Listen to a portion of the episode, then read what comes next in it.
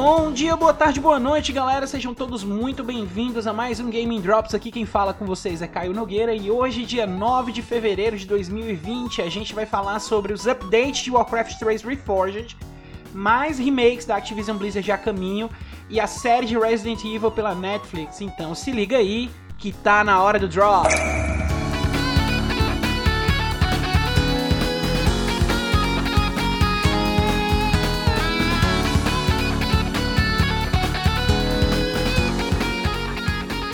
Bom, gente, uma semana após o seu conturbadíssimo lançamento, Warcraft 3 Reforged recebe o seu primeiro update de correções prometido pela Blizzard, né?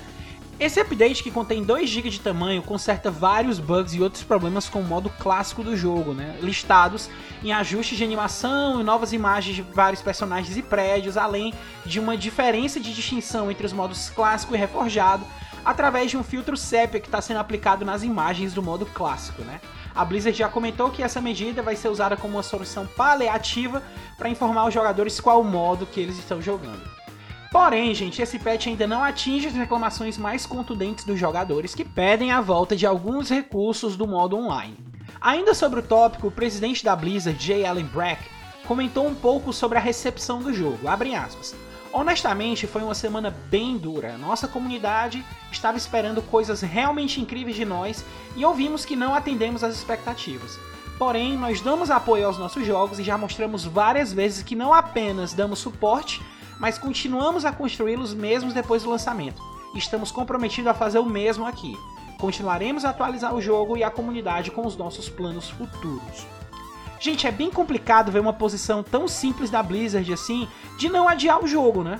Talvez com a frustração do primeiro adiamento do jogo no ano passado que teve, né? Ela tenha optado por não ter adiado mais o jogo para evitar uma frustração dos fãs. Porém, isso aí gerou um problema muito maior porque tá claro que o jogo não estava pronto para ser lançado, né? A gente não sabe aí até que, que ponto houve um, algum tipo de pressão interna para lançar o jogo, mas isso é muito claro, o jogo não estava pronto, a Blizzard teve que lançar o jogo de qualquer jeito para poder ter esses feedbacks aí, né? Porque se o jogo realmente estivesse pronto, dentro das expectativas da própria Blizzard, eles não dariam essa declaração e o feedback dos fãs não seria tão negativo, né? Uma pena aí para os fãs que não mereciam isso no lançamento de um jogo tão amado.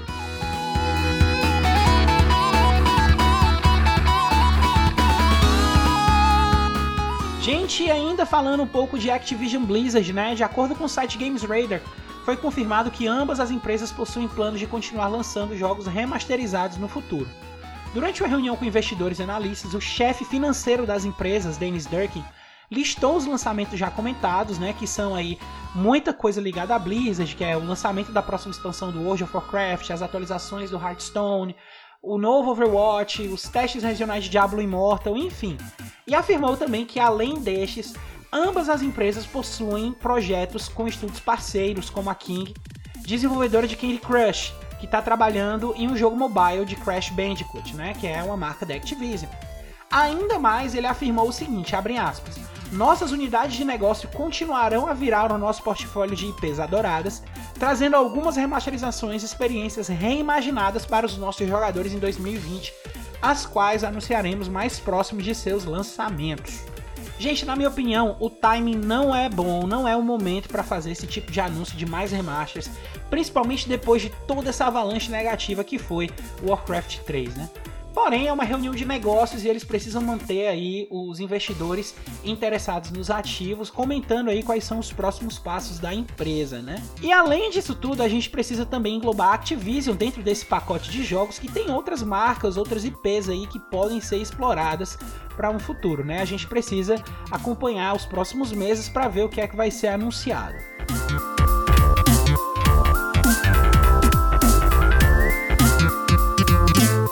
E galera, tem surgido aí vários rumores acerca de uma série de Resident Evil sendo produzida pela Netflix nessa última semana, né?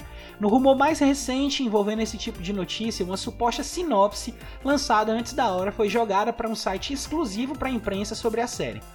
Nessa sinopse, a série se passaria numa cidade fictícia que não é Raccoon City, com um roteiro bem diferente do que já conhecemos os enredos dos jogos, né?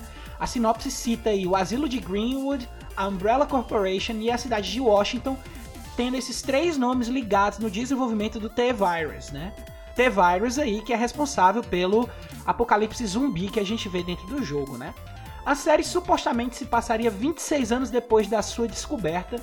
E lembrando, gente, essa notícia aí é um rumor, tá? Ainda não teve nenhuma confirmação da Netflix nem da Capcom dizendo que algo realmente desse post está sendo produzido, né? Acerca das coisas que estão vazando, gente, eu visualizo tudo como uma oportunidade desperdiçada de fazer algo mais alinhado aos jogos, né? Uma vez que a gente já teve em redes originais sobre Resident Evil sendo explorados aí nos filmes, já foi algo que não agradou muito os fãs mais hardcores, né? A gente está saindo de uma onda de remakes, né? O remake do Resident Evil 2 que foi muito aclamado, o remake do Resident Evil 3 que já tá tendo muita expectativa, né? E a gente entende a preocupação de querer trazer algo diferente desses jogos que já estão recebendo revisões dessas mídias aí no, no, videogame, né? Mas não sei até que ponto fazer uma série original sobre Resident Evil seja uma decisão tão acertada assim.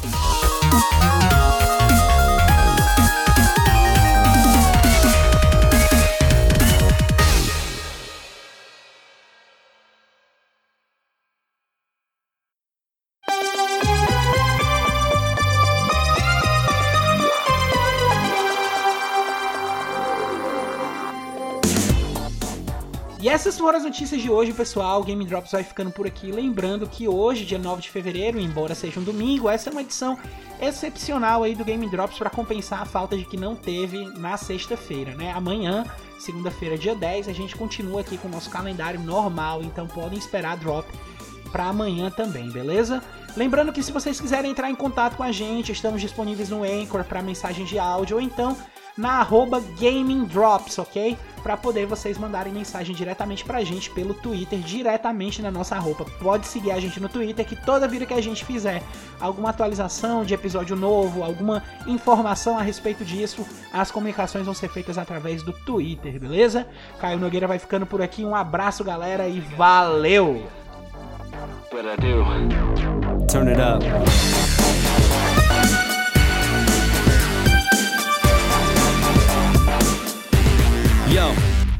You're looking like you think that I don't know. Thinking that the signs of a lie don't show.